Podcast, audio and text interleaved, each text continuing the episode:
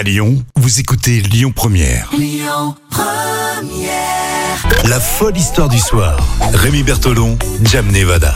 Allez, c'est la dernière de la semaine car demain on va élire l'histoire folle de la semaine. Tout cela se joue sur les réseaux sociaux, sur le Facebook officiel Lyon Première.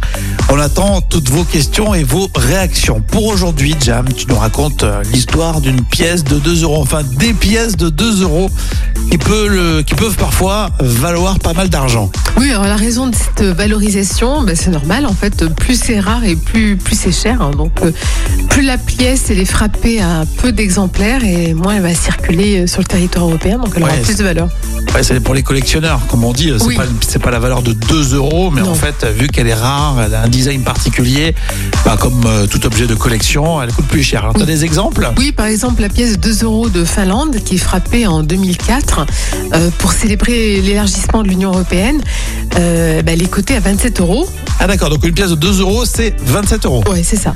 Alors j'aime bien, c'est vrai que c'est l'intérêt aussi des pièces, c'est d'avoir euh, justement le côté euh, euh, historique et euh, bah, voir pourquoi elle a été frappée à l'époque. Là, c'est pour l'élargissement de l'Union européenne, c'est Oui. intéressant. Là, tu as la pièce aussi de 2 euros d'Andorre qui est frappée en 2015 pour le 30e anniversaire de la majorité à 18 ans. Ah, solide quand même. Ouais, elle est cotée à 32 euros. 32 C'est encore euros la cher. pièce de 2 euros, euh, d'accord. Ouais. Et puis après, tu en as d'autres aussi. Par exemple, tu as la pièce de 2 euros euh, de France frappée en 2019 pour les 60 ans d'Astérix et qui est cotée à 20 euros. D'accord, on va pas faire fortune avec euh, ces pièces-là, Non. mais c'est quelques exemples. hein. Après, tu as les pièces du Vatican, elles coûtent beaucoup plus cher. hein. Ah, dis. Euh, elles sont frappées en 2004 à l'occasion du 75e anniversaire de la fondation euh, de l'État du Vatican. Mhm. Alors elles, par contre, elles peuvent valoir jusqu'à 70 euros. Ah, c'est plus intéressant, effectivement. On s'en a acheté quelques-unes. On en a acheté 10 par exemple, Elles- 20 euros. Ouais. tu vois, tu multiplies, bon, ça fait une petite marge. Et là, ça va grimper aussi à, à- à Monaco. Les pièces qui proviennent de Monaco. Il y en a une qui était euh, Ça va frappée. cher à Monaco. Ouais, qui a été frappée en 2007 pour le 25e anniversaire de la mort de la princesse de Grâce. Et euh, le premier exemple, euh, bah, ça a été coté à 1250 euros.